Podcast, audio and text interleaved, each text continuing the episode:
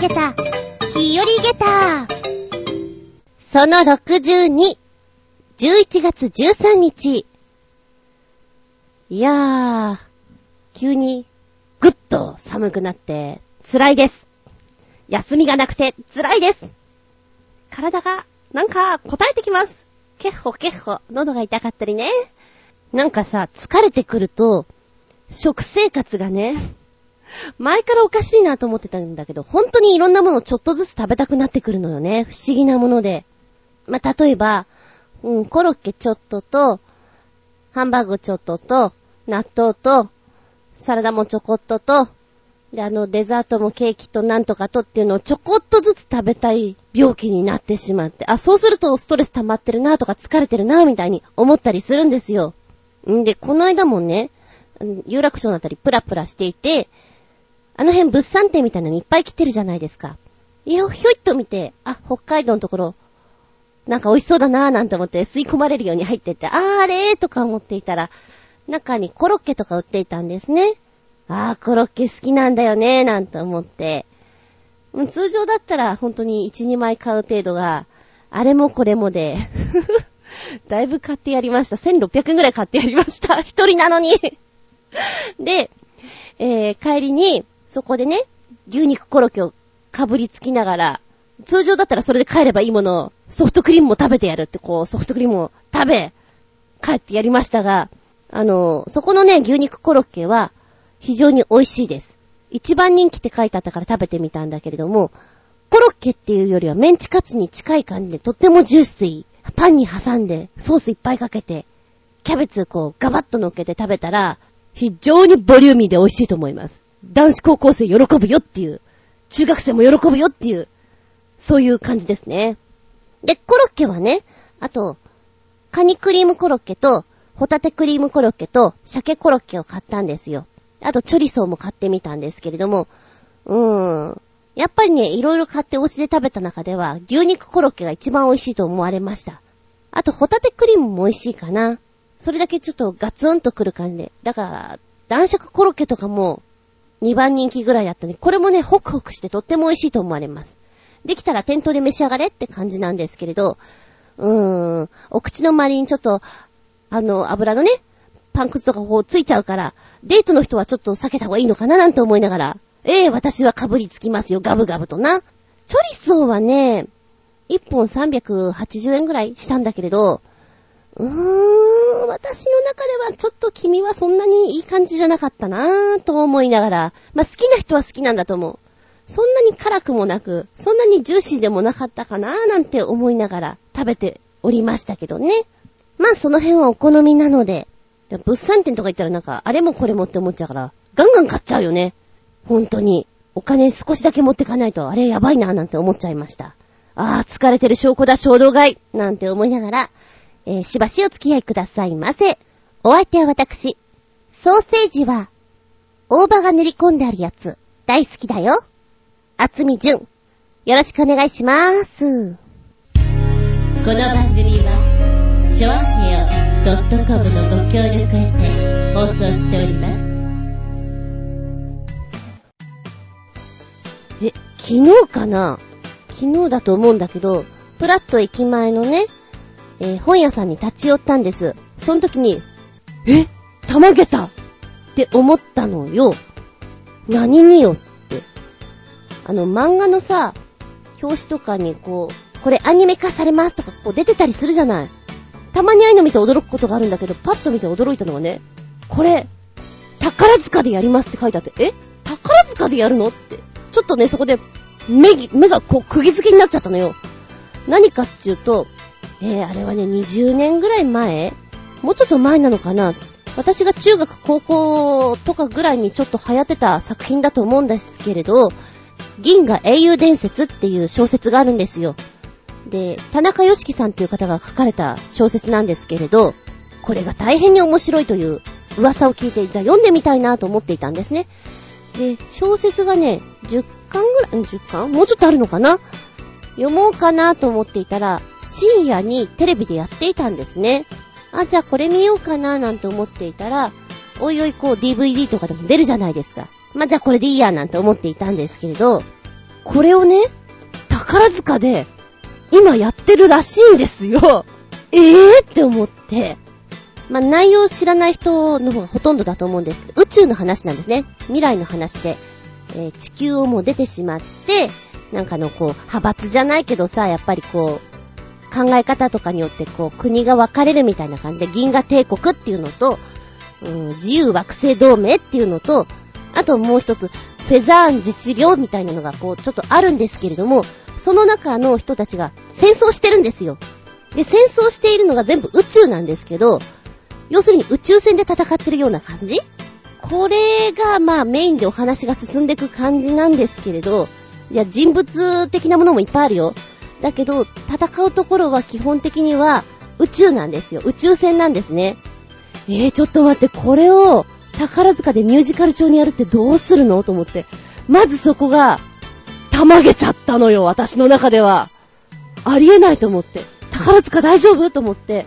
で、いや、冗談じゃないかなと思って宝塚のホームページ見たらやっぱりやってて、ああ、やってる？と思って。あの宝塚の方々ってね、軍隊もの結構好きなんですよ。ベルバラじゃないけど、ああいうものってやっぱりこう、憧れなんでしょうね。だから、非常に似合ってるんだけど、気になるのは戦うところとかどうしてるのって。だってあれ、宇宙で戦うところばっかりだよって思ってね。で、この、うんと、銀河英雄伝説っていうのを、あ、ちなみにうちの姉はね、この本を見て、銀河秀夫伝説だって言ってた。何？何読んでんの？銀河秀夫伝説。あんた渋いの読んでんね。うん秀夫じゃないよ。英雄だよって言って、言ってたんですけど、まあそれは話置いといて、この銀河英雄伝説っていうのが、ベートーベンの英雄っていう曲ありますね。あの曲とかを結構メインに使っていて、クラシックの曲をすごく使ってるんですよ。で、アニメの中ではこのクラシックの曲を流しながらこの宇宙戦争っていうのかな？をうまい具合に表現していたんですね。っていうことは、これミュージカルにした時には、踊りながらクラシックで見せるの、いやいやいや、違うよなで、小型船とかで戦うところもあるんですよ。いや、どうするのかな？どうしよう？もし人がなんか飛行機の形をしながらやっていったら、うーんとか思いながら、違う意味で見たいんだよね、今。見に行こうかと思っている。どうやって表現するの？って。で、ミュージカルだからそれ歌うでしょ？どんなの歌っちゃってるの？と思って。今ね、忙しいんだけど、なんとか時間を作ってこの舞台見に行けないかななんて思っております。銀河英雄伝説。もう本屋でね、びっくり玉ゲーターし、それから気分を盛り上げーターし、笑いっころゲーターよ。あはははははと思ってね。えーっと、こちらの方、あの、小説版もありますし、漫画版もありますし、今 DVD にもありますので、もし興味ある方、銀河秀夫伝説ではありません。銀河英雄伝説でご覧いただけたらと思います。あの、もし見ていただけたら、なんでこれ舞台するの難しいのかなっていうのがわかるかと思います。ちょっと興味津々です。っていうのを一発目にお話ししてみました。次行ってみようか。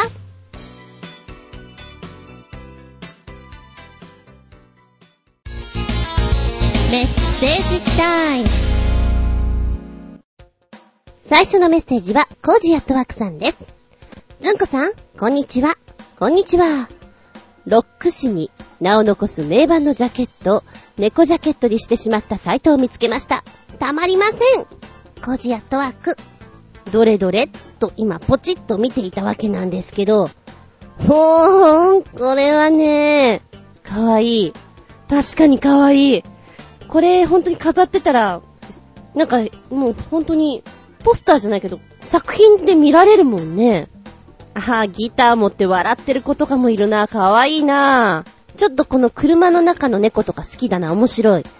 こう、シートの上にニャンコが乗っていて、バックミラーのとこにその子の目が映ってるのね。これかわいいね。よかったら皆さんも、ザ・キトゥン・カバーズ。え、ブログの方にリンク貼っときますんで、もしよかったら見てみてください。かわいいよ、これ。欲しくなる。相変わらず皆さんはこういうの見つけるのうまいね。私が見つけるの下手なだけかな？なんて思いながらね。うん。メッセージありがとね。という前に、あ、いかんいかん。こっちが先に来ていたメールだわさ。コージアットワークさんの一番最初に来たメールこっちだったね。ごめんごめん。メッセージ。以前、鍵に関する原稿をとある雑誌に書く機会があり、ある鍵メーカーさんからシリンダー状の解説図をお借りしました。この解説図があまりによくできていて、まるでサイエンス誌の挿絵のようだったのですが、掲載数前になって、鍵メーカーの方からすごい勢いで電話が、プルルルルルプルルルルル。もしもし？あのー、あのイラストですけどね、載せないでほしいんです。え？それはまたなんでですか？いやー、イラストレーターが気合を入れすぎて書いたので、あれを見ればピッキングできちゃうんですよ。というわけで、あえなく原稿ごとボツになってしまいました。ひょろろろろろろろ。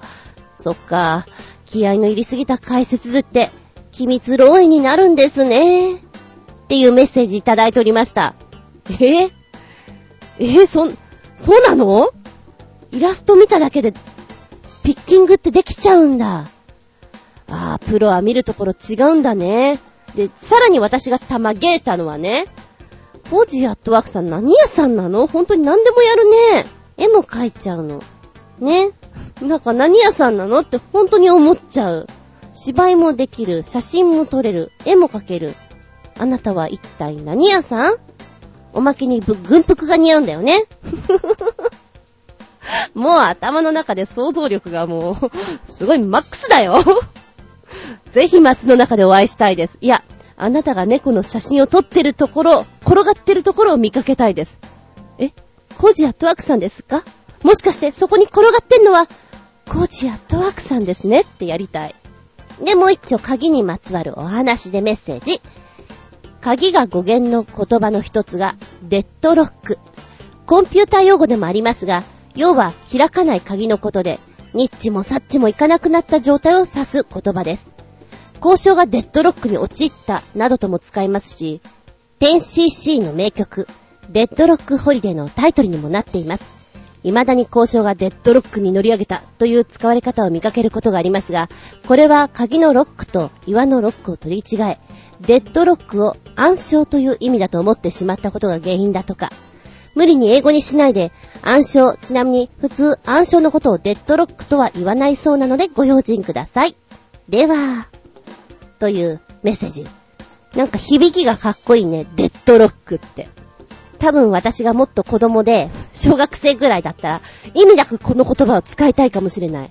なんかデッドロックなんだよね、みたいなね。いけない、今。ヘッドロックとかあの辺とリンクしちゃった。私ほんと小学生なめだな。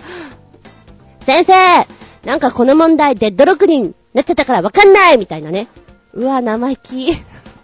でもなんかあの、言葉に関する間違いって、ちょっと楽しいよね。あ、間違えちゃったっていうのも、自分でも恥ずかしかったりするんだけど、人の間違いとかも、あ、そうだよね、そういうことあるよねっていうの、うんうんって思いながら、ひっそり言えなかったりして、ちょっと面白かったりします。うん。なんだろうね、その人の本心がちょっとチラ見して面白いなって思いますよ。うん、なんか、鍵メッセージだから、後半でいこうかなと思ったんだけど、他にもいただいてたんで、先に読んでみましたよ。コージアットワークさん。ありがとう。続いては、旅人さんのメッセージです。えこちらはね、前回番外編入っていたので、その前にいただいてたメッセージなんで、少し内容が前のものになりますけども、読ませていただきます。メッセージ。ずんこさん、こんにちは。旅人です。こんにちは。先月末からすっかり食欲がなくなった私だが、そんなある日、バイト先のスーパーとは別のスーパーで、久しぶりに惣菜のチキンカツを買い、食べました。チキンカツ。まあ簡単に言えば、トンカツの鶏肉版だと思ってください。チキンカツといえば、私がバイト先で毎日200枚以上の弁当用のチキンカツを下ごしらえしてますけど、時々こう思います。私が仕込んだチキンカツって、私が食べたチキンカツと同じ味がするのだろうか、と。実際にチキンカツをあげるパートさん曰く、他の人の仕込みより私が仕込んだチキンカツが一番出来がいい。そう言われると光栄なのですが、確かに見た目はいいのですが、味まではわかりません。でも、チキンカツにまつわるお客さんからの苦情はないから味もいいと思われます。前回のメールでも言ったのですが、来月からの新店舗オープンの弁当の食数も莫大に増加します。それに伴い仕込むチキンカツの量も増えると思われます。いよいよ300枚の大台に突入するのだろうか。早くも不安の嵐が襲いかかっています。チキンカツうまいなり、うまいなり、もりもり食べたい。そっか。チキンカツ200枚以上だもんね。下ごしらえで味ってどうなんだろうって言われたら、でも下の超えた人だったらその辺からもわかるんじゃないかなって思います。残念ながら私は、あの、大味しか感じ取れる味、味というか舌を持っていないので、私はわからないかもしれないんだけれども、でもその、出来具合とかやっぱり違うんじゃないかなって思いますね。うん。なんかその、職人さんのなんつうの、手さばきとか全部出るような気がします。300枚ね。なんか寝ても覚めてもチキンカツなんだろうね。ねそういえば、腱鞘炎っていうか大丈夫なんですか？なんかその後大丈夫だったのかななんて思いながら、だけど仕事休むわけにはいかないから、うーんなんて思っていたんですけどね。えー、まし、お仕事忙しいかもしれないけど、体の方も十分注意してくださいね。またこんな時間にチキンカツ食べたくなっちゃうなで、どうでした？よそで食べたチキンカツ。なんかいつもと違う感じ、しましたか？はい、続いてのメッセージが新潟県のヘナチョコヨッピーさんです。メッセージ。ずんこさん、こんにち、ネギネギさて、相変わらずこれといった話題もないので、左右の瞳の色が違う、オッドアイの猫の写真でもご覧ください。ご存知かとは思いますが、オッドアイの解説文によると、日本では古来より金色と青色の瞳を持つ猫は、金目銀目と呼び、縁起がいいものとされています。また、シャム猫の原産地のタイでは、オッドアイの猫の瞳をダイヤモンドの瞳として珍重しています。オッドアイは人間にも犬にも現れることがあります。猫に現れる場合は白猫であることが多く、また、青色の瞳がある方の耳に聴覚障害が出ることもあります。と書かれています。ずんこさんは、オッドアイのお猫様に出会ったことがありますか？僕は実はあるんですよ。かっこ笑い。やっぱり白猫でしたけどね。それではごきげんよう。ジェラララララララオッドアイのニャンコ。実はね、生で見たことないですよ。ない、ない、ないよね。記憶にないもん。あの、ブルーのキロ、キロ、キロだって、ブルーの綺麗な目とニャンコとかは見ますけど、オッドアイは確かにない。写真とかで、へーと思って、どんな風に見えるのかなーって思うぐらい。でも確かに、白猫だよね。写真で見るのは。あら。あらららららら。綺麗なお目目ですね、この子たちはね。今写真見てますけど。今ね、18番がちょっと気に入ってる。あの、ちょぼっとこう鼻のとこついちゃったね。あ、ついちゃってねみたいな感じが可愛いね。で、19番。雪の上に白猫って素敵だね。寒くないのかい？あ、それ言うなら24番も、筆の先にこう墨がついていて、ペッてこう、にゃんこの面とか引っかかっちゃった感じがして、また、微妙な黒でいいなぁ。で、今ガーッと見てたら、あ、32番に黒にゃんこがいる。黒にゃんこのオッドアイだ。神秘的だね。すごい、三毛猫のオッドアイとかって初めて見た。後半の方には結構ね、色がついてるものとかもいるので。へぇー。なんかいいね、楽しいね。あの、コジアトワークさんの方のブログとかでもね、ちょいちょいお見かけするオッドアイの子。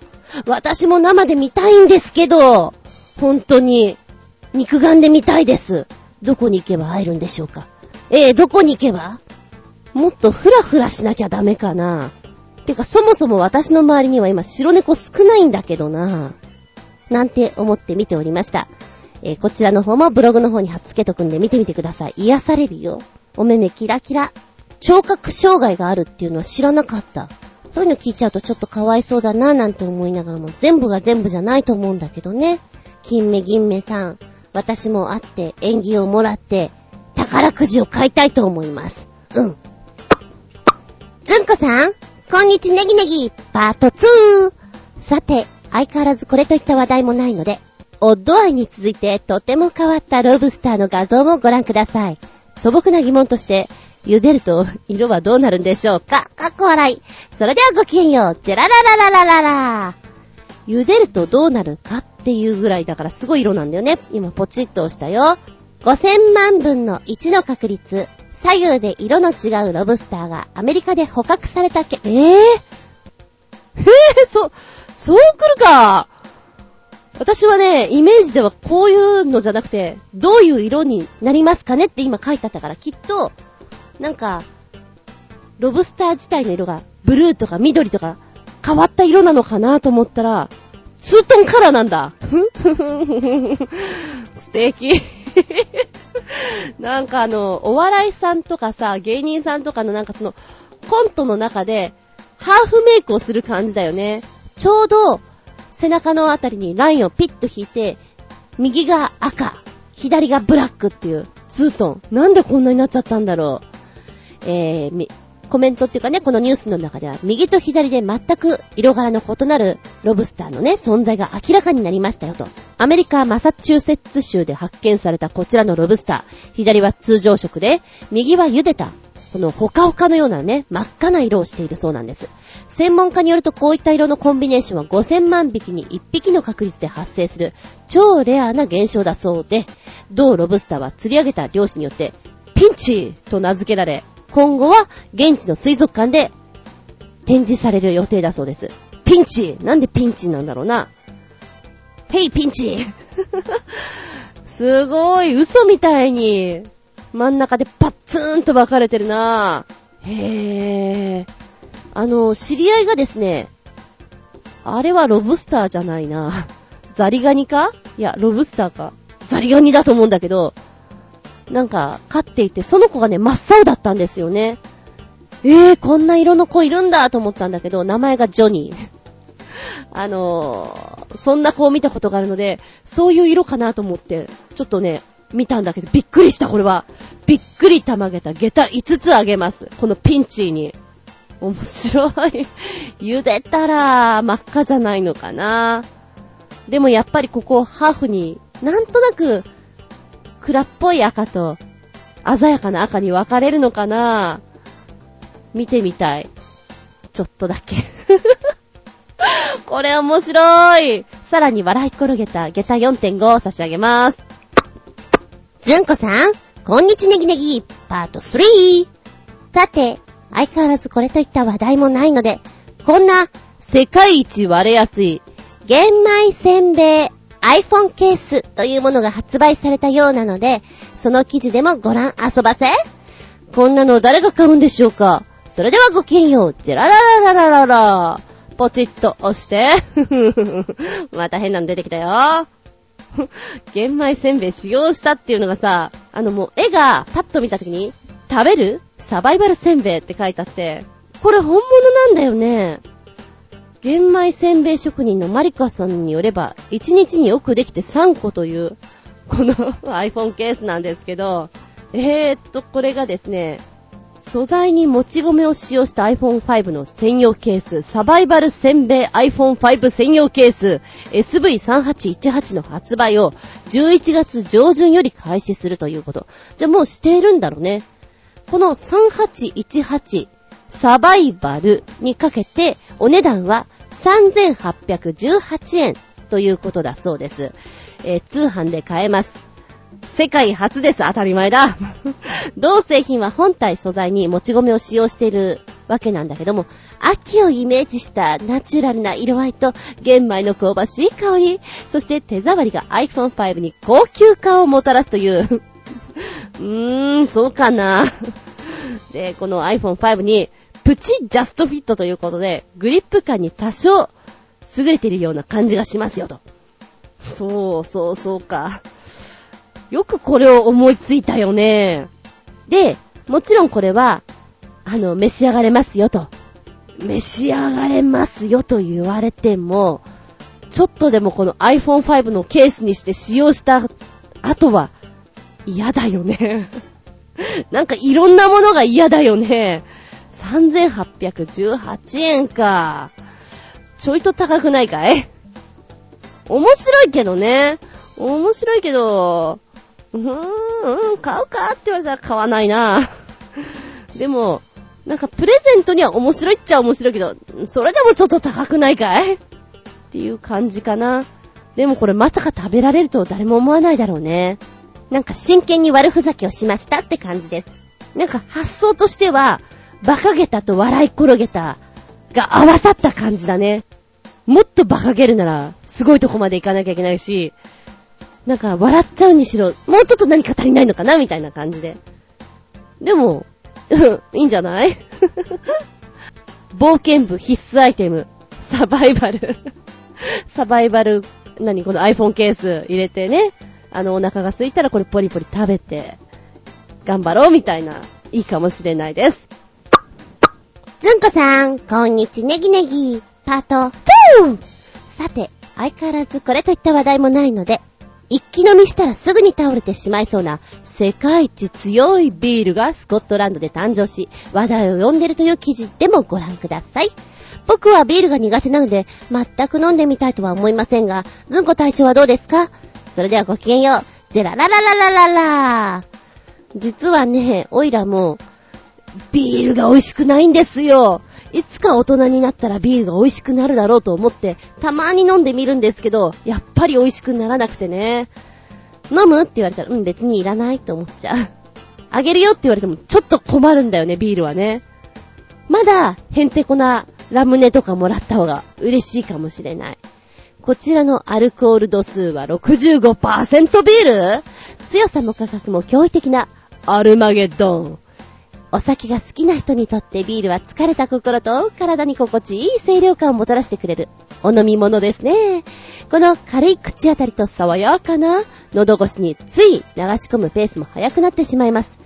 英国ではそんな勢いで決して飲めない新たなビールが開発され話題を呼んでいるそうです。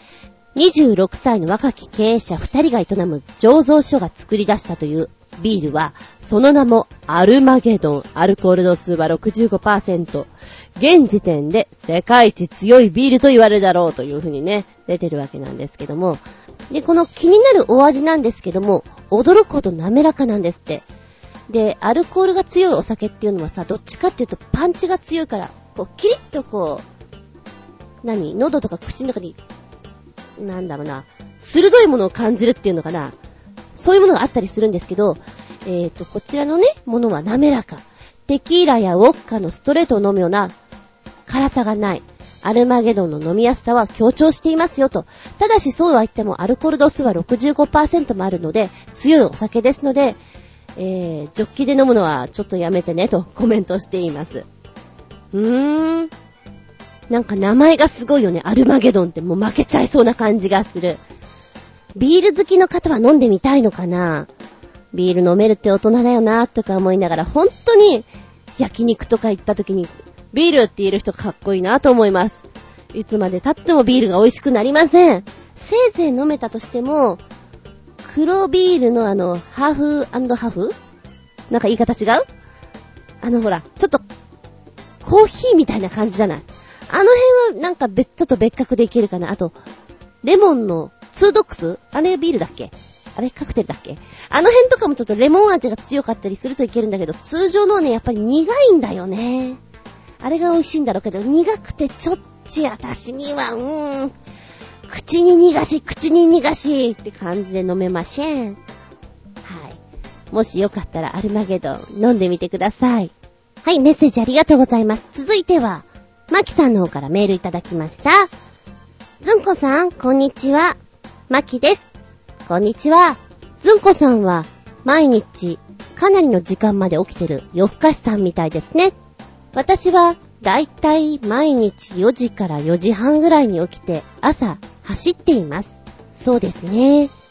5キロぐらい走ってるのかな天気が悪い日は除きますけど。で、いつもベランダの植木鉢に水やりをやるんです。その時にこれ見て、びっくりたまげたでした。ちょっと素敵だったので、写真を送ります。見てみてください。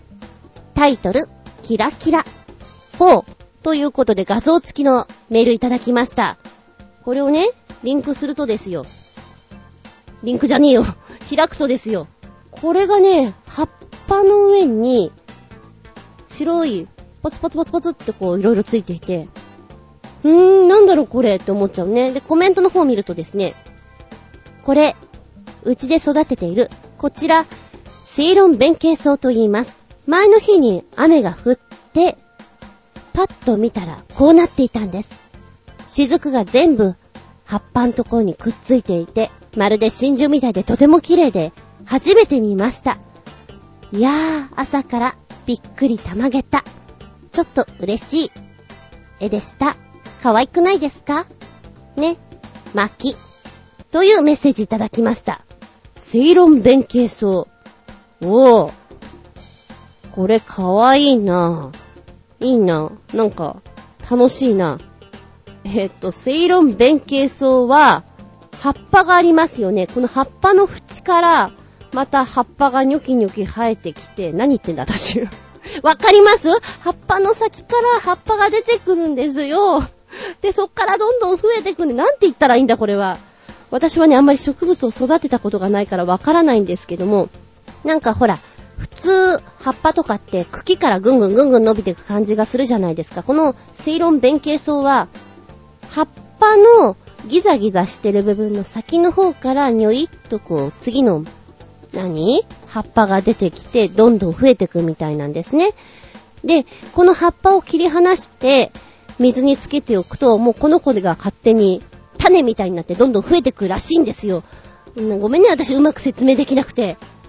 今見てる絵はね、とっても可愛いなと思って、これ欲しいなと思って今探しています。セイロン弁慶草。うん。可愛いね。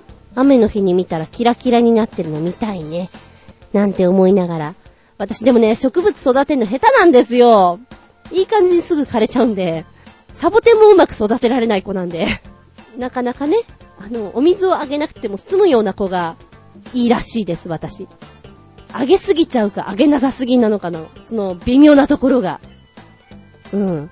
猫草もね、何回か育てたけど、いい感じにわっさわっさになっちゃった。ごめん、ちょっと違うものできちゃった、なんて思いながらね。ありがとうございます、マキさん。こういうね、あなたのゲタった画像、嬉しいですよ。はい、続いては新潟県のヘナチョコヨッピーさん。再びっていうか、何旅名よ。ずんこさん、こんにちはネギネギパート 5! さて、相変わらず話題もないので、さて、あんまり意味はありませんが、こんなバランスがとてもいい画像集を見るでネギネギずんこさんができそうなのはありますか？それではごきげんよう。ジェラララララララ。つうことで、ポチッとしたいよよいしょ。うー、ちょ、時間かかるな。時間かかるな。来たか？まだか？はい、来たえぇ、ー、なんでしょう、これね。ゲームっぽいね。私絶対こんなんできるわけないよね。あの、瞬間接着剤を使ってこれを作ってごらんって言われたらすごく楽しそう。それでも難しそう。今1枚目の写真が、ラケットの上にテニスシューズがあって、テニスシューズの上にテニスボールが2個乗っかってるんですよ。で、これ、多分全部バランスで乗っけましたよってことですよね。無理に決まってるでしょ、もうこんなの。私みたいなアンバランス人間に。で、2枚目の写真が鉛筆の上にこれ卵ですよね。ほら乗っかっちゃったって感じで。あー、難しそうだ。あ、でもこの3枚目の写真のは楽しそう。ペットボトルをこう、ペットボトルだよね、これね、積み上げていくのは。あ、いたずらに缶詰を、ビールの缶とかね、私ビール飲まないので、楽屋にもらったのとかを、こう、タワーのように積み重ねたことがあります。あげますって言って。人がいない時にこういうにやってみるの好きでしたね。おー。次が車か、車の上にまたバランスよく乗っけちゃいましたっていうね。でもね、なんか物を重ねていくのって楽しいですよね。私は地味に好きなんですよ。だから、真剣になれて楽しいなとは思う。でも、今ここの画像に出てる分には、これバカだなぁ。今見たのが、パソコン、ノートパソコンの前に、何これ、コインだよね。コインが、いっぱい立ってるんですよ。ただそれだけなんだけど、これちょっとやるには時間かかるだろうなと思うと、やってる様が笑える。うわ、バカだー。これうちでやろうと思ったら猫がワッシャーってきて終わりだね。10枚も立たないと思うよ。やってみたい。すごいね、このバランス全部。あ、この石のやつも楽しそう。石の上に小石を乗っけて段々にしていくやつ。この海辺のは絶対無理だよね。なんか中にはね、これ、嘘じゃねえの？って思っちゃうのがあるけれど、どうなんでしょうかね。ゴミとかも使ったり。あ、トランプね。人の上にトランプもすごい。ボーリングって積み重なるんだね。いやいやいやいや、面白いよ。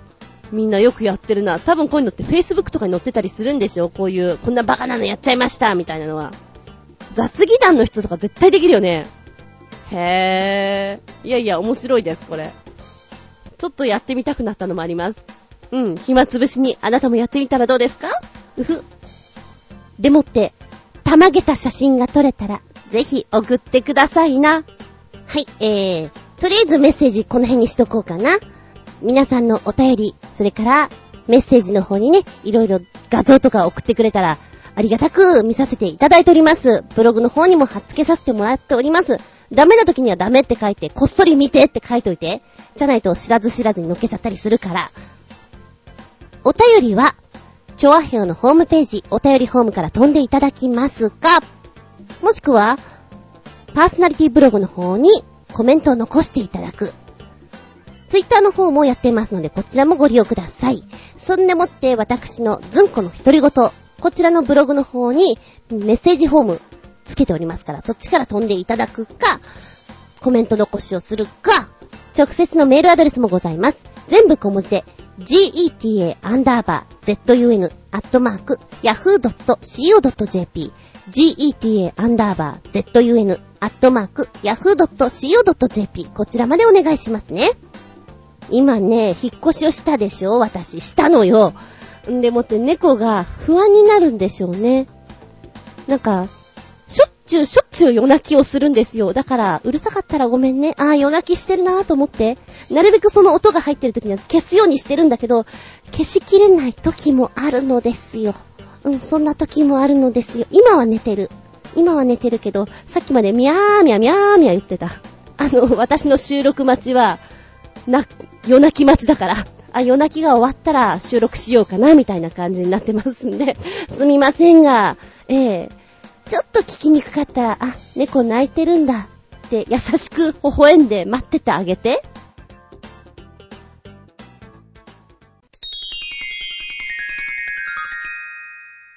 シシピアウトタイム。はい、今回のテーマは、鍵やーってお届けしたいと思います。ええー、ちょっと前に、うんうん、私のとほほな話がありまして、そこから鍵の話をしようかなと。えー、ちなみに私は、うん、おちょこちょいらしいので、いや、おちょこちょいなので、よく鍵をなくしてしまう人だったのです。今はだいぶ気をつけております。なぜってもう、一人で暮らすようになってからは、気をつけるしかないじゃない？で、今までは一階だったんですよ。1階だから、もうなんとかね、忘れても窓を開けとけば入れるっていう技を使ってたんですよ。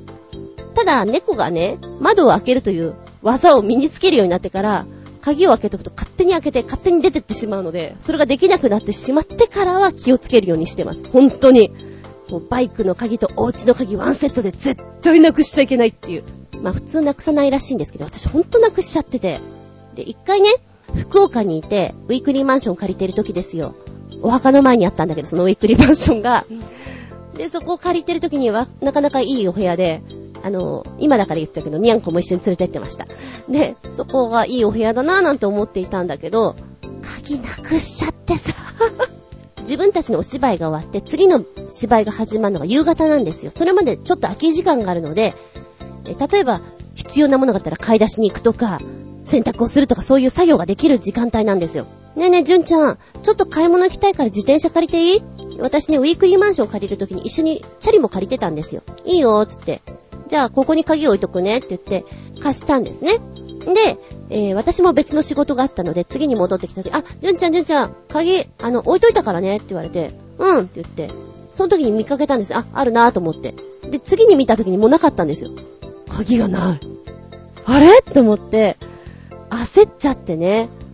鍵がないってこれは、これはどうですか？まずは、不動産の方に連絡しまして、すいません、鍵、鍵なくて入れません。夏だったんですよ。真夏で、で、まず、二駅分ぐらいあるところ、ああ、思い出した。そう。あの、お部屋の鍵とチャリの鍵を別個にして、で渡したんだよね。当たり前だけど。で、鍵、チャリの鍵だけ戻ってきたけど、お部屋の鍵がないっていうパターンで、しょうがないからこのチャリの鍵を使って、チャリ乗って不動産屋さんまで行って、で、鍵を、合鍵をもらって入ったのかなえ、あの時私猫いるって言ったけどどうしたのかなあ、さらに思い出した。合鍵だけをもらって、で、なんかあったら猫を隠そうと思ったんだ。でも、とりあえず合鍵でなんとか過ごしてくださいって言われて、じゃあそれで行きますっていうことにしたんだと思う。そうだそうだ思い出した。あれはね、でも焦ったよ。鍵ないって私今日どうしよう。猫もいるし、猫はね、なんで連れてったかっていうと、ちょっと病気だったのね。で、えー獣医さんに預けるのもちょっと本当に心配だったので、じゃあ一緒に連れてきたいなと思って、で、一緒に連れてったんですよ。だから、真夏だしどうしようっていうのがいろいろあって、上の階数だったから窓から入るわけにもいかないしね、みたいな、そういうレベルですよ。多分一番焦ったのそこ。で、次に焦ったのまだあるんだけど、次に焦ったのが、旅公演の時に、いつも旅なのね、スーツケースにこう、何？必要なもの入れていくわけですよ。化粧品だとか、お稽古着だとか、T シャツとかなんか必要なものを入れて、舞台用は舞台に持ってって、で、ホテルとかで使うのはホテルに持ってく。その時もね、ウィークリーマンションだったんです。で、さ、スーツケース開けて、じゃあこの必要なものをね、楽屋に持ってこうと思って、ふっとしたら、やっべ、鍵ないわってまたこれ。待って、本番前なのに、舞台系が出せないって、ちょっとこれまずいなと思って、スーツケース2つあったんですよ。で、1つが布のもので、もう1つがハードカバーのもの。布のものは切ればよし。ハードカバーをどうするか？どうするか？どうするか？どうするか？チクタクチクタクチクタク。時間がない。うんとね、次の日にはもう、もう本番のお稽古をしなきゃいけないんですね。で、あさってには本番ですから。だ遅くても今日中には開けて楽屋に運んどかないとなんともかんともなんですよ。えー、どうする？と思って、鍵を壊すのって何が、マイナスドライバー？え、何？何？何が必要？と思って、焦ったね、あの時ね。で、まず楽屋に行って、楽屋にも荷物を届けてたんですよ。で、ある程度は届けてるけど、さらに入りきらなかったものを、自分のお部屋の方に、荷物と一緒にね、運んでたんで、そこが足りなかったんですよね。よし、じゃあ分かった。とりあえず明日は、なんとかメイク道具を借りたりなんかして、なんとか賄おう。一日分ぐらいはなんとかなるみたいな、そんな状態だったんですね。で、次の日からなんとかしなきゃいけない。で、その前日っていうのはみんなあんまり楽屋入りしてないんですね。私なんで楽屋入りしてるかって猫がいるから、また猫なんです。猫を先に連れてきたいから、いつも先に入ってるんですよ、楽屋入りは。で、それがあって、よし、じゃあ次の日だったらみんながいるから、何かしら手があるかなと思って、そこで道具とか借りられるかなと思ったんですよ。で、案の定そこでね、バールじゃないけどなんか借りたんだよね。借りて、こじ開けたの。こじ開けて、よし、よかったっていうことで本番に間に合わせたんですよね。焦ったね。おかげさまでハードケースのやつは壊れちゃったんで、あの、その後は、帰りはね、宅急便で送るときガムテープぐる。恥ずかしいとか思いながらそれで送りました。でもそんなことをやってなんとかしのいだりっていうのがあって、本当私気をつけなきゃなーって思っておりますけどね。今のところまあなんとかそれ以上のことにならずに。いやでもあれよ。あの、ウィークリーマンションの鍵交換も1万5千円ぐらいかかってるし、なんだかんだでそのスーツケースも1万円ぐらいしてるから、痛いことはいっぱいしてるんだけど、まあそれで済んでよかったかなっていうレベルです。私の性格からはして。子供の頃はね、でも鍵っ子的なものに憧れて、私もこう、お家の人がいない時には鍵を渡されて、こう、首からかけなさいみたいに渡されてた時もあるんですよ。でもうち、姉がいるので、姉のがやっぱりしっかりしてる？いや、私よりは？そういう意味で。なので、その辺は安心だったところもありますね。で、お家の、お家に鍵を隠してるっていうところもあるでしょ？うちは割とそういうとこだったんですよ。マットの下じゃなくて、あの、隙間から練っていって、あの、和室の隙間に手を入れて、で、あるところを探るとそこに鍵が引っ掛けてあるっていう場所があったんですね。だからそこに行けば全然あるから、別に忘れても大丈夫だっていうのもあったし、もし忘れたとしても2階によじ登れば、お部屋に入れるっていう自信があったんです。全然実家にいた時にはね、安心でした。あ、また忘れちゃったとか、また壊しちゃったみたいなね。自転車の鍵はね、よく忘れましたね。もう鍵をかけるのめんどくさくなっちゃった時あって、鍵をハンマーでぶったたいて壊してしまって、で、その鍵をくるっと回すと鍵がかかってるように見えるじゃないですか。そんなことをしてしのいでる時があります。だからね、しばらく私の自転車の前かごには、金槌、殴りが入っている時があって、うん、ちょっと今思うと怪しい子だよね。高校生ぐらいの時かな。で、気がついたら、その、金、金槌がなくなってた。誰かに取られちゃった、みたいなね、ものがありましたけど、そんなことをやって、いつもしのいでおりました。多分性格的に合うのは数字を合わせる6式のやつが私には一番いいのかも。鍵を持たなくても頭だけでなんとか言えるみたいなパターンがね。そう、聞いたんだけどさ、100均で売ってる錠っていうの？あれって、どの錠を使っても、どのキーを使っても開くんだってね。って言われて、100均は何でも開くよって言われた。へぇ知らなかった。いや、試そうとも思わないけど、そうなんだ。で、よくさ、自分家のポストのとこに鍵をかけてる人いるでしょ？私ね、あれがめんどくさくて、どうせ大したもん入ってないし、盗むんだったら盗めばぐらいにしか思ってないんだけど、ちゃんとかけてる人偉いなぁと思って。もうキーを合わせるのがめんどくさくてさ。まあ、そんなこんなで、実家にいる時はね、あんまり鍵をお家でかけるっていう習慣なかったです。本当は、もう開けっぴろげで出る時も閉めるのもあんま、いや、本当にお家出る、朝出る時には閉めるけど、家にいて鍵を閉めるという習慣は本当なかったですね。寝る前に閉めるぐらい、そのぐらい。で、一人暮らしをするようになってから、あ、鍵って閉めなきゃいけないんだなっていうのが思って、閉めるようにはしてるけど、だいぶ忘れてる。よく言われたもん。仲いい人に、じゅんちゃんちはいつも空いてるけど大丈夫って、うーん、大丈夫じゃないけど、うーん、閉めます、みたいな。あと、2階の仲良くしてる人にも、うん、ドア閉めなよって言われた。うん、閉めます。今は帰ってから、なるべくあの、鍵をカチャって方じゃなくて、なんていうの？チェーンの方？カチンってあっちの方？チェーンの方ってか、そのロックの方をかけるようにしてます。あっちの方がだってなんか楽なんだもん、出るとき。でもなんか憧れたね、子供の頃。あの、ルパン三世とかさ、ああいう泥棒系とかスパイ系を見ると、鍵を、こう、かたどったらしい鍵作ってこう入ったりとかさ、針金でこうカチャカチャカチャピーンって言って開けたりする？ピッキング。っていうのかな？ああいう泥棒さんがやるのすごいかっこいいなと思って憧れた。一時、高校生ぐらいの時にヘアピンで開けられないかっていうのが流行った時期があった。変な女子高生でしょ？やりましたよ、そんなこと。ではここでメッセージいこうかな。コージアットワークさん、鍵やかなり以前のことですが、仕事の一環でクロスワードパズルを作っていたことがあります。クロスワード本体を作るのも面倒な作業でしたが、最後に問題になるのがキーワード。いわゆる縦の鍵と横の鍵です。わかりそうでわからないようにする、流行りを取り入れるなど、いろいろな注文もつくので、毎回頭を抱えていました。一度、下手なヒントを出してしまい、間違った単語でもクロスワードが完成してしまう事態があった時は、お前逆にすごいよと言われましたが、多分褒められたのではないと思います。コージアットワークさん、もう一回言います。あなた何屋さんですか？クロスワードも作ったことあんの？でもあれ作る人の方が絶対大変だよね。なるほど。鍵や。そっちに行ったか。面白い面白い。クロスワードね。あの、そこそこに、そこそこに手を抜いてくれたクロスワードの方が私好きです。あんまり難しいと思って、キッカーいって、なんていうの、お手上げ状態になっちゃうので、好きな人はずっとやってるよね。なんかあんまりこう根気よくない方なので、そこそこはやる。だけど、それ以上は突っ込まないっていう。そのぐらいだな。へぇー。縦の鍵と横の鍵、絶対わからないに出てくるもんね。あれはもう噛んでいくよね。うん。さあ、そして、続いて、鍵にまつわるとほほな話ってありますか？学校の校内で共有する原チャリの鍵の管理が面倒になって一気を案じたことがあります。それは鍵の根元をヤスリでこすり、鍵を刺した状態で折ってしまうこと。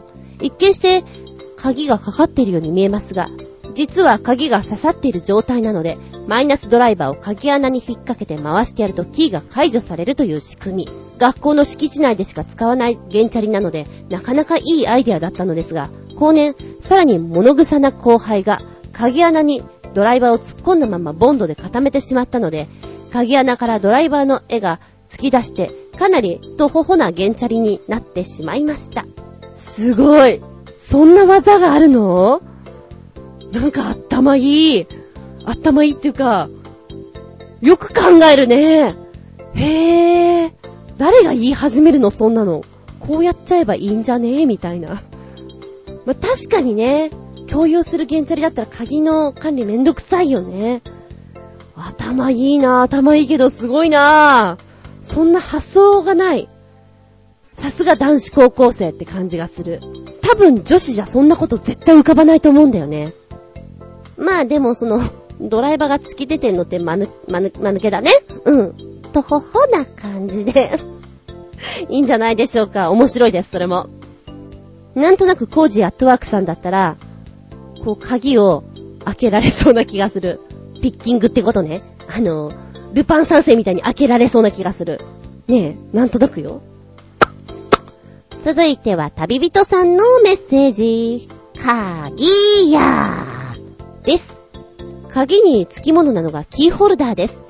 UFO キャッチャーで撮ったものもあれば、鉄道旅行先のお土産屋さんで購入したものもあれば、鉄道博物館で作ったものもあります。中でも鉄道博物館で作ったものは、キーホルダーに刻まれる絵や文字は自分で決められるので、これは世界で一つしかないキーホルダーと言っても過言ではないと思います。私も去年の今頃に作ったのですが、今ではほとんど絵や文字が薄くなってしまい、少し見にくくなってしまってます。かっこ笑い。おーこれもいいね。なんかズバリじゃなくて、ちょっと外した感じが私こういうの好きです。キーホルダーね。確かにつけてるつけてる。あー、なんか懐かしいな。そういう風に遊びに行った時に絶対買ってたもん。これどこどこで買ったキーホルダーで、ちょっと記憶に残ってるみたいなのとかね、楽しいよね。UFO キャッチャーは私苦手なんで撮ったことがないんだけども、うん、お土産屋さんだね。それこそ、ね、ネズミランドのとかも結構持ってた気がしますよ。今はね、私はあれですわ。ちょっと輪っか状になって布のやつで、布のやつじゃない。あの、革のやつで、ちょっとこう、丈夫な子にしてます。で、下手したらこう、何、ベルトとかに引っ掛けられるような類のものにしてますね。うん、なくしちゃうんでさ。なくさないようにそうやってジャラジャラ感にしてます。で、一時、大人だからキーケースっていうのかな。あそこに入れてやったら、こう、私バイクに乗るので、キーがザラザラ当たって、結構傷がつくんですよ。で、傷がつかなくてこういうのに乗ってた方が大人っぽくていいかなと思ったんだけど、あ、なくすなと。ザラザラしてた方がいいなと思ってやめました。なんかね、あの、キーケースって大人のアイテム？そんな感じがしますけどね。私にはちょっと無理だなと。ええー、悟りましたよ。じゃらじゃらがいいんです。あれはね。でもキーホルダーとか取れてなくな、な、な、なんていうの？取れてしまっても、そのまま取っとけばまたまた、ね、いいメモリーになるから 私は好きですね、キーホルダー。続いて、鍵にまつわるとほほな話ってありますか？今年の3月にバイト先の弁当配送用のトラックの鍵が紛失するという事件、かっこクエスチョン？が起きました。最後にトラックを動かしたのが私だったので、半分私が犯人になってしまいました。それから約3日間言葉もろくに話せなくなるくらいテンションが落ちました。あー、そうなんだよね。そういう仕事で使ってる鍵とかはさ、誰が犯人とかそうなると本当に厄介だからね。もうない、ないものはしょうがないじゃんってもう、それも誰の責任じゃなくてみんなの責任。ねみたいにしないと、本当に一人だけがさ、しょっちゃうときついものになるから、私はそれは良くないなと思うんですよね。犯人探しじゃないけど、そうやって責めるのはね、責めてもだって見つからないよ。見つかるんだったらいくらでも責めるけど、そうじゃないんだから、それはもう、じゃあ今後どうするかを考えようっていう、そっちじゃないかなって思いますね。うん。今思い出したよ。なんかいろいろ鍵で思い出すな、私も。えー、っと、ペリカンとか赤棒とかで私バイトしていた時に、えー、こう見えても私一応プロのドライバーだったんですよ。うっそーんって言われるかもしんないけど、1ヶ月ぐらいな。えっと、その時は、キーがなくならないように、みんな腰んとこにね、ヨヨヨヨヨヨンっていう、なんていうの、あの、ループ状の伸びるやつで固定されてるんですよ。で、それを刺しているので、絶対にキーを刺したままどうにかこうにかしてしまうっていうことがないんですよね。これ頭いいなと思って、ちょっと思ったけど、それ普通？普通なのかな？あの、だから、うっかり八兵衛が多い仕事場では、これをした方がいいと思う。絶対なくさないし、持ち主がわかるもん。もうベルトに刺すぐらいの勢いね。まあ、ちょっとやってて、なんかずっと繋がれててめんどくせえなとは思ったけど、これはいいなとは、ちょっと思ったよ。うん。はい、メッセージありがとうございます。新潟県のヘナチョコヨッピーさん。ずんこさん、こんにちネギネギ僕が、鍵で真っ先に思い浮かんだのが、猫の鍵しっぽだったので、安直に、猫の鍵しっぽの画像集でもご覧ください。それではごきげんよう、ジェララララララ。にゃー、どれもこれも可愛いですね。いいですね。えーと、うちのニャンズもね、割と鍵しっぽが多かったですよ。そういう子の方が多いです。だからストレートに長いのってまず見ないんですよね。今いる子もね、L 字になってますね。その前の子は、2回曲がってたんでね、なんだろうね。なんか、伸ばせば長いのにねっていう感じ。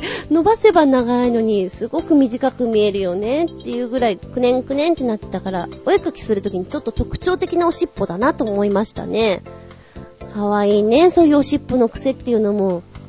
ワンちゃんは鍵しっぽとかないのかね？ワンちゃん。ねえ。なんか、ワンコってこう、どうも柴犬のあの、柴犬とかパグのようなクルンってやつ。おしっぽ、クルンってなってこう、ごめん、お尻の穴が見えちゃってますけどっていう、そういうおしっぽの方が印象強いんだけど、でも、ラブラドールとかって割とひょろーんって長かったりするもんね。あれ知ってたよね？どうなんでしょう？鍵しっぽはにゃんこだけなんでしょうかね？ちょっと調べてみようかな。可愛らしい画像、ありがとうございますね。ずんこさん、こんにちねぎねえーと、その2の2。そういえば、こんな鍵が発明されてましたっけ？ジェームズ・ダイソン・アワード2012の日本国内最優秀賞作品にも選ばれた鍵をかけたか覚えてる鍵、キーホールでーす。いいアイディアと思えば素晴らしいですが、単純といえば単純な発想とも言えますね。かっこ笑い。それではごきげんよう。ジェラララララどうなのかな？鍵をかけたことをどう覚えるか。ふんふんふん。キーホールね。あ、画像がついてる。動画か。ちょっと見てみようかな。おー、なるほど。確かにシンプルな感じで。でもこれ全部についててもいいんじゃないと思っちゃうけど。まあまあ必要ないのもあるけどね。なんかマンションの鍵ってさ、こう横にひねってから、なんかちょっと縦に戻すような瞬間に、あれわかんなくならない？あれ閉め、閉まってる？あれ開いてる？あー、開いてるか。もう一回もう一回っていう。なんかそういうのがあったりするので、私はこういうのがあると嬉しいって。私はね、多分普通の人はそんないらないのかもしれないけど、うん、いいかななんて思っちゃう。ちょうどこう鍵を鍵穴に入れると、上にあるラッチボタンっていうのがね、色が変わるんですよ。パチンって変わるから、それで色が変わることによって、鍵がかかったかどうかわかりますよ。見てわかりますよっていうことなんですよね。えー、これは便利だけどな。でもちょっと作るのが手間がかかりそうで、お金かかりそう。うん。あ、あと、今はだいぶなくなったんだけど、引き戸のお家っていうのなんかちょっと鍵がさ、なんかガシャガシャガシャガシャってこう、やる昔タイプっていうの？あれとかってすごく飽きづらかったイメージがある。私、どこでそれをかけたのかな？人んちかな？それともどっか田舎とかでやったのかな？明らかに私の知り合いのうちではそういう家はないんだけど、やったことあるんだよね。そういうガラガラガラガラっていう玄関の引き戸の方の鍵を閉めるのって難しくて閉められない 閉められないって言った記憶がある。うーん、どこだか思い出せないけど、あの鍵とかコツのある鍵ってあるよね。ああ、そうそう。銀座でバイトしていた時のお店は、ちょっとコツがあるんですよ。ダブルロックなんですけど、これをね、開けるのと閉めるのに癖があって、新人はなかなかできないよ 最終的に思ったのが、ちょ、ちょっと持ち上げるような感じこの角度みたいな。これで、うんしょってやると開くんだな、閉まるんだなっていうのは分かってくるけど、分からないといつまでもいる。5分以上いたことがある。もう、もう帰りたい。もう帰りたいけど帰れないとかさ、入れないとかいうのが結構あった。もうタイムカード、タイムカード押さなきゃいけないのに、1番で入らなきゃいけない時は結構あったね。焦ったなぁ。それ思い出しちゃった。続いて、鍵にまつわるとほほうな話ってありますか？昔、小森まなみというラジオパーソナリティの番組を、昔、小森まなみというラジオパーソナリティの番組を何年も聞いていましたが、過去、今もやっているようですが、何十年やっているんだ？笑い。よく話題になるのは、トイレの鍵が壊れて閉じ込められたというリスナーの投稿で、数年間聞いていて、そんな話が何十回と繰り返されるため、ここのリスナー、かっこ、ほぼ女子の話は、どんだけトイレの鍵が壊れて閉じ込められるんだという驚きとともに、バカ臭さを感じ、その番組のリスナーを卒業しました。かっこ笑い。トイレの鍵が壊れて閉じ込められるって、ないよね。ええー、それはでもちょっと焦る。何？それは最終結末としては今どうでもいいかもしれないけど、上から出る、もしくは助けてくださいって、助けてってこう、なんていうの？文字がぐにゃぐにゃになるぐらい叫ばなきゃいけないの？そんなレベルすげえ。あ、鍵が開かなくてっていうのは、あるね。なんか、ほら、前に記事であったよね。主婦がさ、トイレに閉じ込められちゃって、何日間か過ごした。で、そこには、森塩をしていたので、その塩を舐めて過ごしたみたいな。冬で寒かったんだけど、温、温、何？便座がちょっとあったかいほら、電気のやつで、それでなんとかしのいだみたいなのがあったような気がするんだけど、トイレ密室だからね。私、あ、あの、もともと家に実家にいた時もトイレの鍵は閉めませんでした。だって別にトントンすればいいし、スリッパ見ればわかるでしょって思ってたので。でもね、開けられたこともある。それは外の人ね。あ、いたの？はい、いました。みたいなね。スリッパあるでしょみたいなね。そんなのあったけど、子供の頃よ。そんなのもありました。ありがとうございます。そしてもう一丁。鍵やー。ずんこさん、こんにちネギネギ。その2の3。鍵とは直接関係ないかもしれませんが、最近でも鍵がタイトルにつくドラマ、映画、小説がこれだけありましたよ。かっこ適当に調べただけなので、漏れがあるかも。ドラマでは、勇者、ヨシヒコと悪霊の鍵。今年の春のフジテレビの月9は、鍵のかかった部屋。映画では、鍵泥棒のメソッド、サラの鍵。話題の小説といえば、密室の鍵貸します。今年の第147回直木賞受賞作のタイトルは、鍵のない夢を見るでした。ちなみにゲームでは、イルミアナイツ、4つの鍵と7つの魔人と、絶対迷宮グリム、7つの鍵と楽園の乙女というものがあるそうです。なお、知ったかぶって書いてますが、僕はここに挙げた全作品全部全く知りません。かっこ笑い。これからも興味持たないと思います。さらに笑い。それではごきんよう。ジェラララララララ。書いてるけど知らないんだ。いや、いいの。私も、私は本当はね、こういうの知ってなきゃいけない立場なのよ。だけど、ごめんなさい。ほんと興味なくて知りませんって感じで。えっ、ー、と、鍵を今回テーマにやるので、いろいろ見てたら、鍵泥棒のメソッドは面白いよっていうのはいっぱい出てきた。あ、面白いんだったら見てみようかなって思うぐらいいろいろコメントが出てきたな。えー、あー、鍵ね。今映画で、ロックアップ浮かんじゃった。また私違うとこにリンクしてんな。ロックアップね。あの、刑務所から出るやつなんだけど、こう、ちょっと鍵がガシャーンってこう、かかっちゃうシーン？あー、また今リンクして、オークが浮かんじゃった。オークってこう、奥に入るときにさ、錠前の鍵をカチンって開けるシーンがあるんだよね。ドラマで、映画で。そのシーンが浮かんじゃったよ。うん。あのー、あの辺の世界は、癖のあるものだから、ちょっとだけこう役者を本格的にやった人が見ると、あれは嘘だから見れねえっていう人が多いけどね。私はあんまり気にしないで見ちゃう方なんですけど、だって、なんかあんまり、こう、がっつり見ると疲れるじゃない？適当に流しながら見るのが、で、突っ込みながら見るといいかななんて思っております。ええー、私あんまり物を深く考えないタイプです。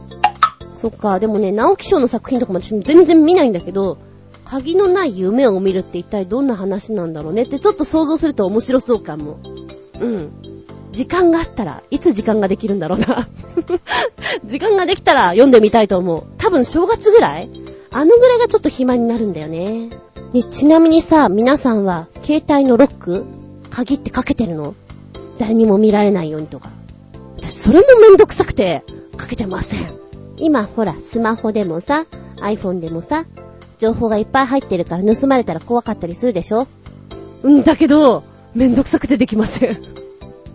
あの、ちゃちゃちゃってやるのが本当にめんどくさくて。もういいや、盗むんだったら盗めばそんな大した情報入ってないよみたいな感じで、やってます。あ、でもさすがに、体重管理のところ、ウェイト管理のところとかは、入れてます。すごい、なんか気休めだけど、ええ。ちなみにね、鍵のデザインっていっぱいあるじゃない？私はレトロチックなのが好きだなシンプルなんだけどデザイン性が優れている。なんか魔法の鍵みたいな。また夢のような話をしてますけど、結構ね、地方とか泊まりに行った時に、この魔法の鍵のような情を出されるとびっくりします。ああ、すごい鍵出ちゃった。ちなみに、八方美人のめぐみさんと熱海に行った時の鍵はこんな鍵でした これはなかなかなん、なんつうの、出てこないよねっていう鍵が出てきました。いいよ。そういうの面白くて集めたくなっちゃう。ということで本日は、鍵や鍵のお話をしました。ずんこしっかりの巻きでもありました。お便りありがとう。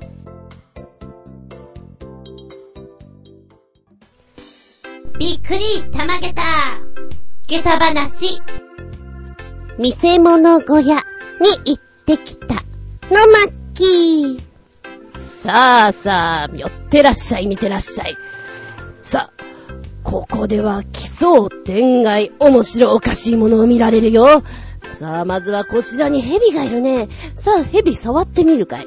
この蛇を触ると幸運が訪れ、お財布が膨らむという素敵な蛇だよ。さあ、触ってごらん。中ではね、この蛇もたくさんじゃんじゃん出ておりますよ。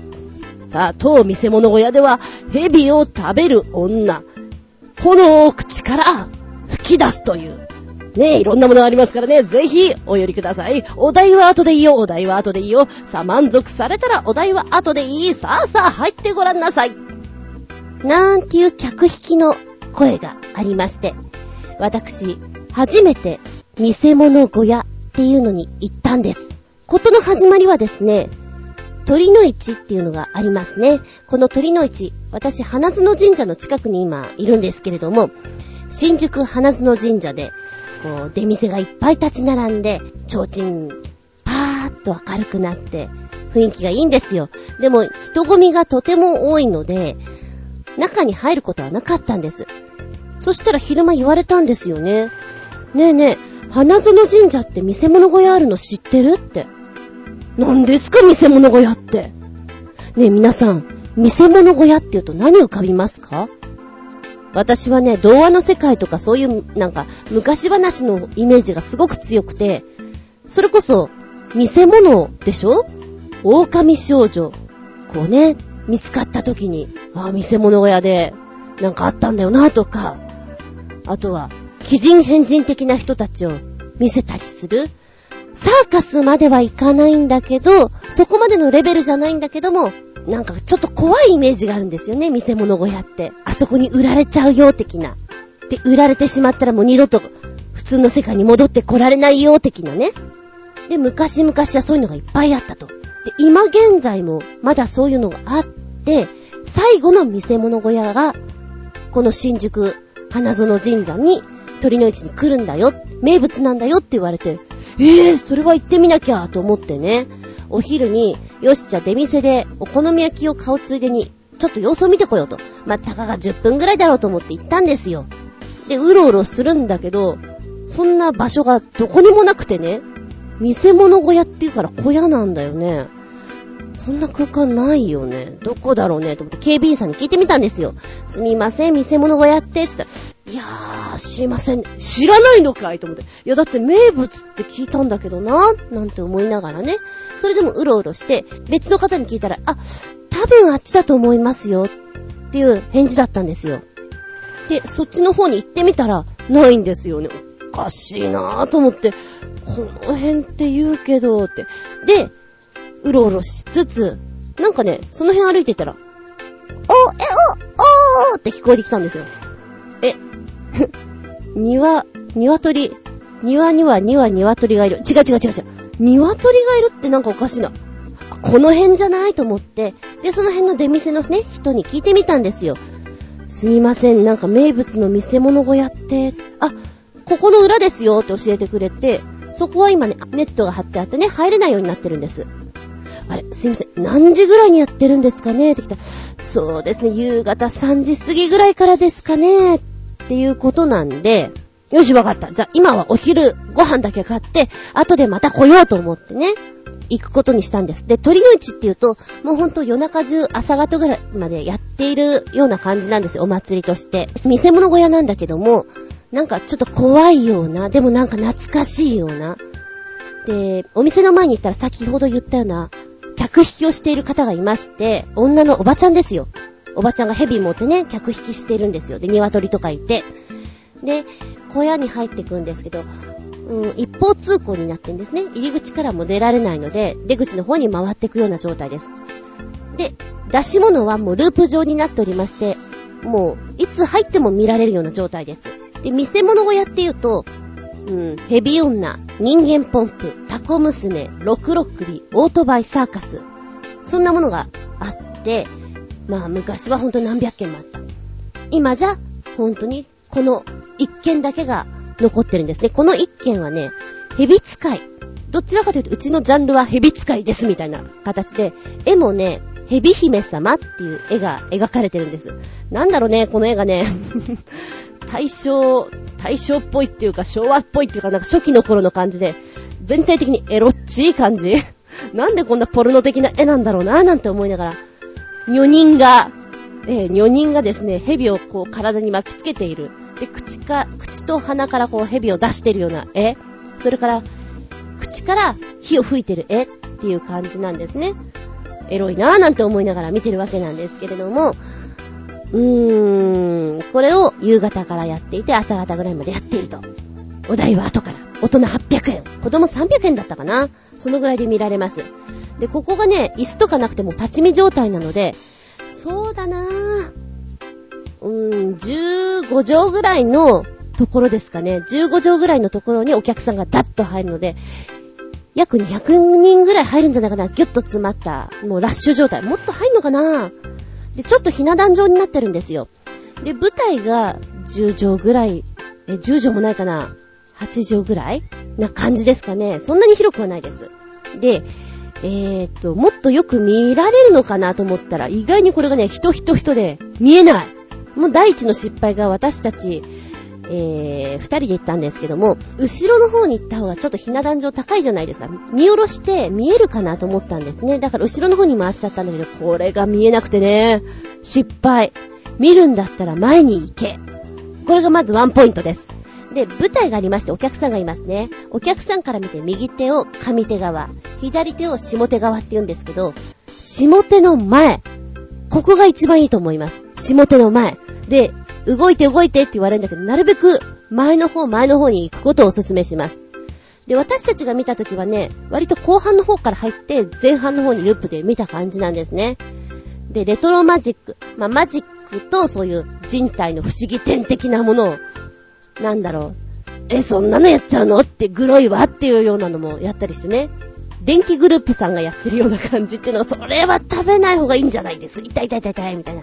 そんなのをやってお客さんをドン引きみたいなのがあったりするんですが、一番最初に見たのが私たちはマジックだったんですよ。箱から、こう、イリュージョン、今で言うイリュージョンですよ。ただ物がレトロすぎて木の箱を使ってる。はい、木の箱からテープを取り出して見せましょう。トントンって木を叩いて、ほら何もない。木が、はい、赤いテープ、黄色いテープ出てきますよ、出てきますよって出てきて。うん、まあなんかちょっとレトロな感じでいいね、なんて思いながら。続いて、ほら、種も仕掛けもありません。ここから人間出てくる人間取り出しの術なんて言いながら、人間が出てくるんです。で、人間がね、出てくるんだけど、ここ一応、蛇使いの小屋なので、本当は蛇を使って、首に巻いて、錦蛇を最後に大鳥で見せるのやってたらしいんですけど、震災の時に死んじゃったんですって。で、今新しい錦くんを育ててるんだけど、まだ小さいと。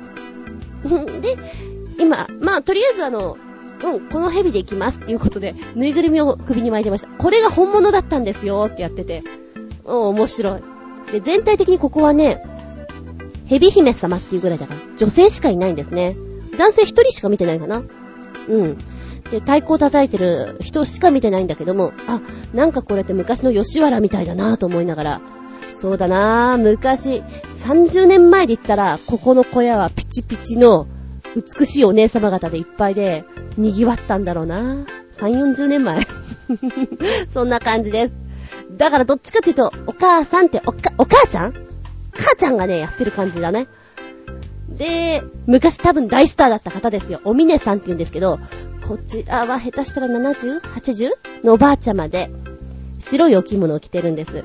で、一番最後のそのマジックの大鳥的なところを締めてくれるんですけど、おばあちゃま昔だったらもってもてだったろうなーなんて思いながら、この方が結構芸達者でね、まあヘビ巻いてマジックするわ、次の場面では火を吹くわ、火を食べるわってもういろいろやってくれて、すごいなーってパワフルですよ。うん。で、えー、場面がこう転換転換していくんですけれど、最初の方になると、割と新人さんがね、簡単なところから行くんです。じゃあ私たちが、こう、炎を食べますって言うんで、出てきた女の人がね、どう見ても、おかまちゃんなんですよ。ちょっとガタイが良くて、綺麗な男の人に金髪をかぶせた感じで、ボディコンね、ちょっと着させた感じ。で、どっちかっていうと、こう、ヒョウ柄のワンショルダーな、そんな衣装なんですよ。すっげーの出てるなーと思って見ていたんです。この人男か？男か？男か？って思いながら見ていたんですけど、名前がぴょんこちゃんって言うんですね。ぴょんこちゃん出てきた。炎を食べるよって見てたんだけど、この人女の人みたいっていうのが最終的に分かったんですけど、えー、っと、その人は炎を食べ、で、もう一人別の新人が、では、私どもの方で、悪食というのをやりますよ。悪食ってなんだ？悪。悪って悪いっていう字ですよ。それが食べる。悪食。悪いものを食べるの？それとも悪く食べるのって思いながら見ていたんですけど、では我々これからね、え新人によります。悪食をご覧に見せましょう。悪食。ヘビを召し上がっていただきます。さあ、ここにヘビいますね。これ先ほどまで頭ありましたけどね。一発目のショーの時にガブリと食べてしまって、今は胴体のみとなっております。はい、胴体ご覧になってください。まだ動いております。動いてますね。って言ってお客さんに、生きたヘビをね、頭がないのを見せてくれて、うーんとか思いながら、ヘビはトカゲの尻尾で頭がなくても動くんだね、なんて思いながらニョロニョロ動いてて、ちょっとそのヘビが可愛いんですよ。細くって、うん、食われちゃったの、かわいそうなのね。これ多分さっき、あの、私たちが外で触ったのと同じ種類だよね。ああ、つまりあの子たちも食われちゃうんだと思うと、いたたまれない気分になりました。私ね、ヘビ好きなんですよ、結構。だから余計いたたまれない気分になりました。で、えーと、ちょっとこっから怖い話をするので、2、3分、あの、嫌な人は、あーってやるか、どっかトイレに行くか、2、3分ちょっと消しててください。2、3分行きますよ。はい。この悪時期なんですけど、えー、まず、蛇を食べるお姉さん、こ、小雪さんって言いました。ちょっとね、えー、赤いお着物、おじばんみたいなのを着ていて、色っぽいお姉さんです。雰囲気もすごく雪女のような白い感じでね、あー素敵だなぁなんて思いながら、この綺麗なお姉さんが蛇を食うんですよ。こう、え、嘘かなと思ったんだけど、本当に口にカッと入れて、ガリッてやって、ガブって、えー、これは悪食だよと思って、むしゃむしゃ食べてて、ゴクンってやって口の中見せてくれるんですよ。ヘビ食べてる。今日はずっとヘビ食べるんだ、この人と思って。やっぱり新人だからそんなにやることがないんですよ。で、この人のメインは多分ヘビを食べることが仕事なんですね。うわ、今日は何ステージやるか知んだけど、ずっとこの人はヘビを食べ続けるんだと思ったら、いたたまれなくてね。悪食だ。で、その後に、ぴょんこちゃんが炎、ろうそくにね、火をつけて、これを口の中に1本、2本、3本、10本、15本って入れていくんですよ。熱いじゃないですか。もう何やってんのってこうもう、あつつつつって感じ。で、最後に口の中で炎を消すっていう、なんだから、このマジックなんだか、単なる我慢なんだかよくわかんないのを見せてもらって、で、ここでまたおみねさんのスーパーマジック的なものを見せてもらって、おみねさんやるなおばあちゃま。可愛らしいんですよ、とってもちっちゃくて。箱がまた出てきて、今度は人抜けの術なんてやるんですけど、その前に、ぴょんこちゃんがまた来ましてね、司会の方にゴニョゴニョゴニョってお話ししてるんですよ。これをやりたいと。で、司会の人が、えっていう顔をしかめっ面するんですけど、なんかね、お客さん、今、ぴょんこがね、新しい技を見せたいって言うんですけど、いいですかね？私たちに聞きます。いや、私たちわかんないからね、お客さん、ぴょんこがね、今から鶏を食べるそうなんですよ。ああ、鶏を食べる。お客さん、生きた鶏を今ここで食べるそうですよ。え？って思って、ぴょんこちゃんがね、生きた鶏を持ってきたんですよ。バサバサしてるの。で、怖い話するよ。あの、首のところをキュッと持って、今から食べます。いいですか？食べますよ。いいですか？いや、ノーと言えないよね。残念ながら私ほんとね、それはね、かわいそうだからやめてって思ったの。ねえ、え、それ嘘だよねと思ったんだけど、確かにバサバサしてるの。で、首のところギュッと持って、いきますって言って、ぴょんこちゃん一言も喋らないんですけど、やり始めて、あの、うん。鳥を締めるってこう締めるんだと思って、いきなり首をガッともいで、それはどっちかっていうと、食っちゃうんじゃなくて、もいでるんだよね、と思って。で、その後、怖い話でごめんね。首のところガッと口の中に入れて、かじり取るみたいな。はっきり言って怖いよ、これ。怖いです。未だにちょっとうなされるようなイメージですかね。あの、ふとした瞬間に思い出します。ぴょんこちゃんのこの、鶏の悪時期は。ケンタッキーにちょっとしばらく行けないかななんて思っております。残念ながら、あの、その小屋でも、予想外なインパクト大だったんでしょうね。ディープインパクトだったんでしょう。すみません、雑巾くださいっていう声が。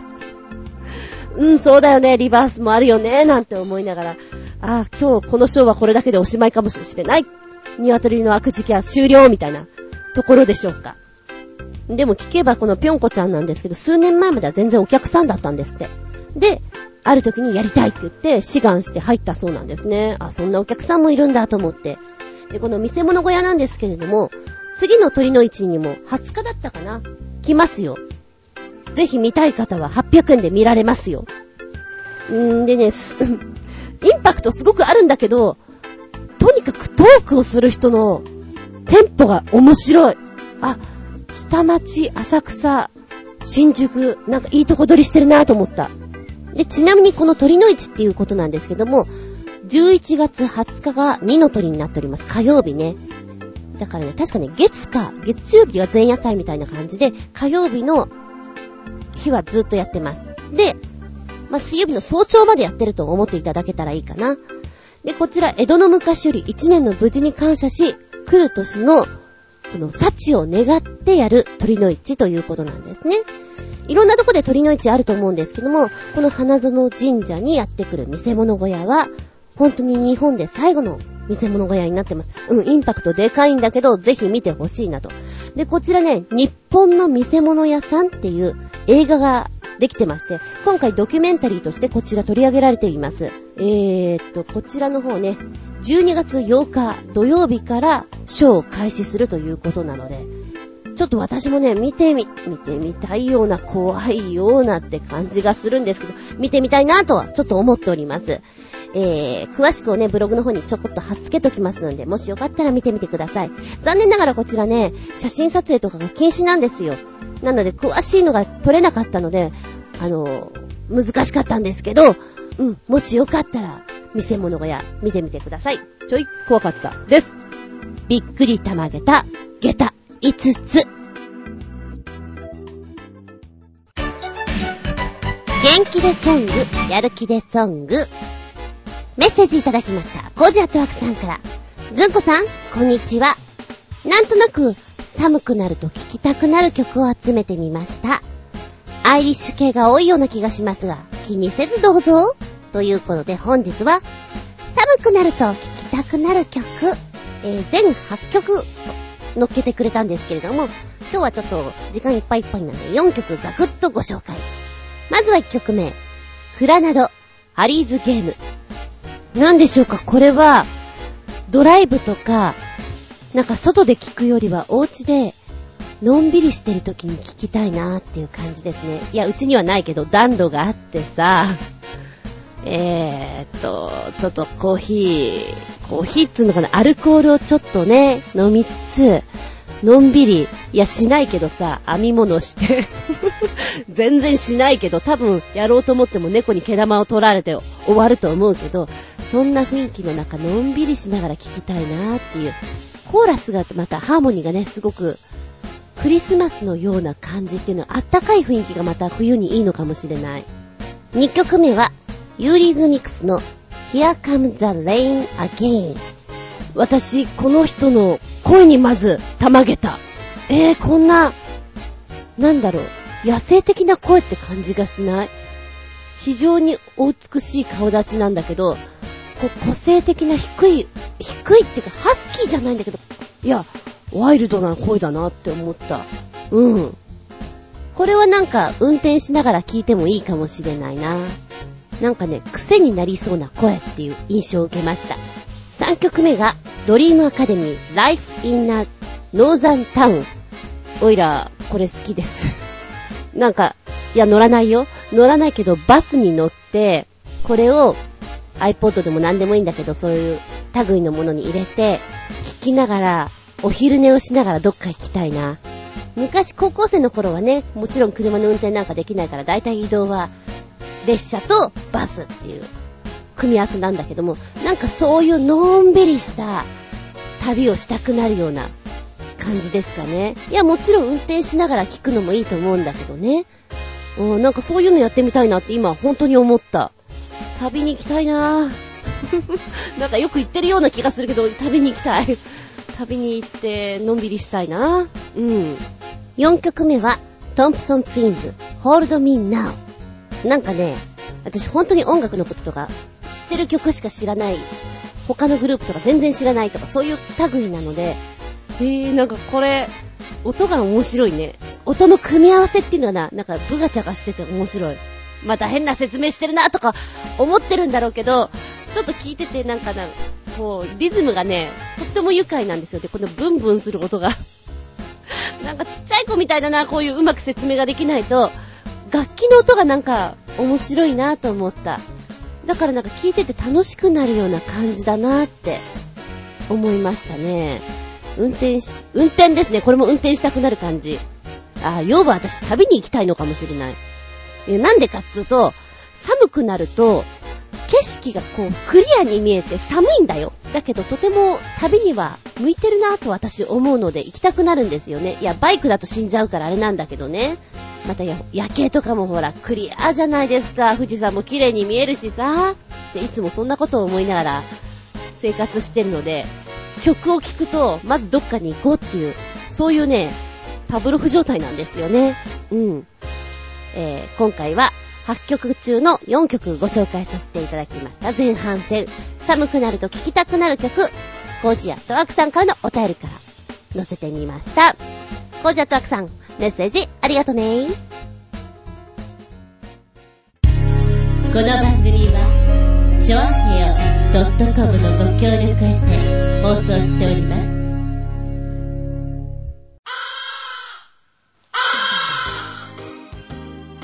はい、今日も終わりになってきました。長々とお付き合いありがとうございます。次回は11月27日、その63でお聞きいただきたく思います。テーマは、出前。小林さん。ねえ、出前まだ届かないの？いや、すいません。今出たとこなんすよね。すいません。もう出ました。出ましたよ。本当にいつもそう言って遅いよね。ちょっと早くしてくれる？腹減ってんだから。すいません、今もう出ましたから、ちょっとお待ちください。なんてよくね、えー、ネタって言うんですかね、話聞きますけれども、出前ネタでいきたいと思います。まあもともとね、なんで出前にしようかなってちょっとちらっと思ったのが、そういえばマクドナルドって縮小するんですよね、お店を。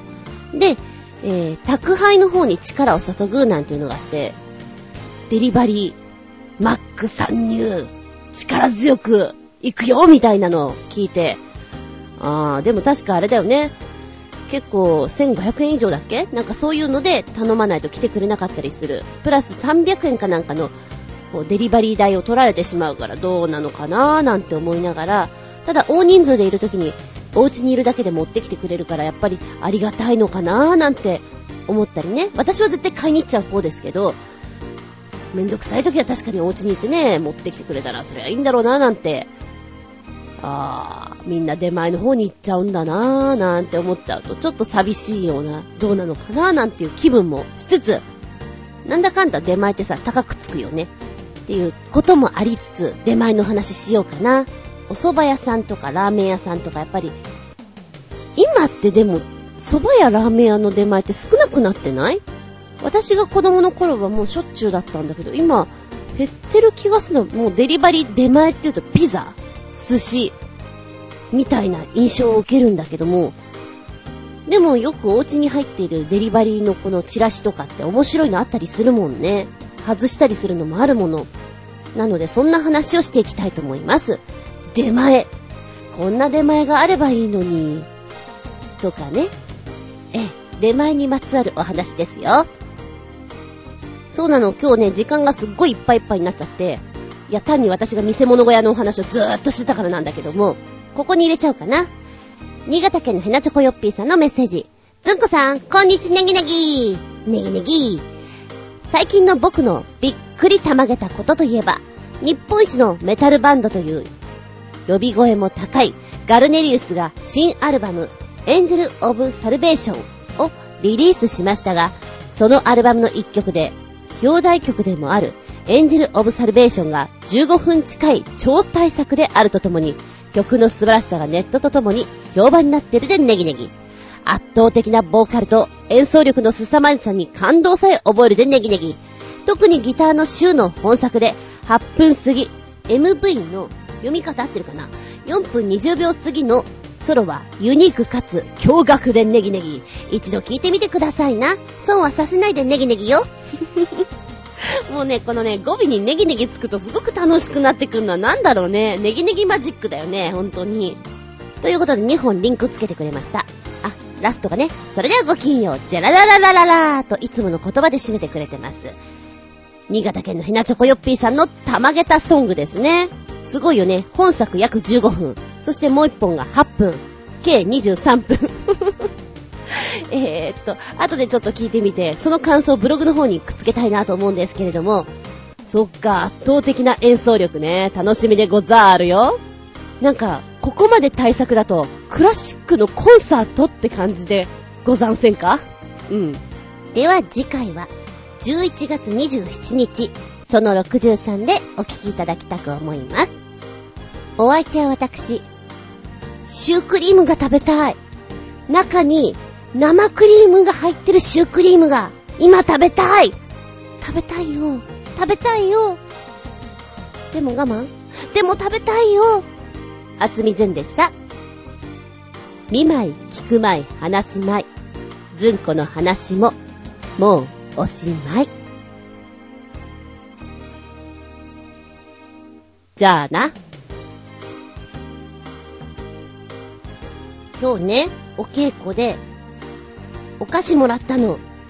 ガトーラスク、グーテデロア、ホワイトチョコレートっていうのもらったんだけど、あんまり有名なお菓子私食べたことないんですよ。で、これ有名らしいんですけど、めっちゃうまかった、これ。グーテデロア。これは、ま、もっともっと食べたいなっていう感じのお味でございます。皆さん、あなたが好きな、ちょっと高級お菓子ってありますか？もらって嬉しいお菓子ってありますか？お土産で言うと私赤福赤福ってなんであんなにうまいんだろうね。一箱まずもりもりいけるよね。で、こうやって食べる話をしてると、またいつまでもいつまでも終わらないから、今宵は、ここまでにしとうござりまする。えへ、いただいちゃった。